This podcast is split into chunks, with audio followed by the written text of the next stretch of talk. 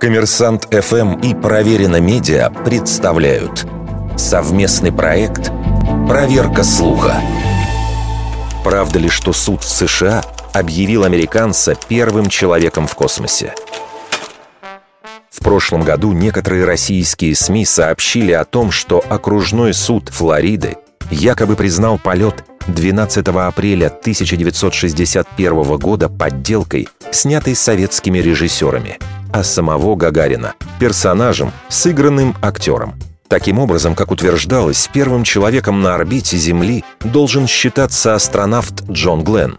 За рубежом эту в кавычках «новость» одним из первых распространил болгарский сайт известного портала «Ньюсбизер», Дальнейший поиск американских источников сенсации оказался безрезультатным. В США ничего подобного никто не публиковал.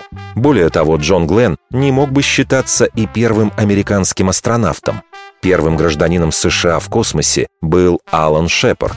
В его честь даже назван частный космический корабль компании Blue Origin.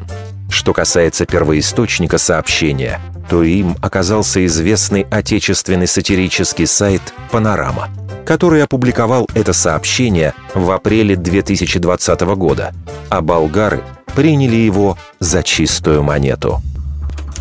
Вердикт. Это сатирическая новость.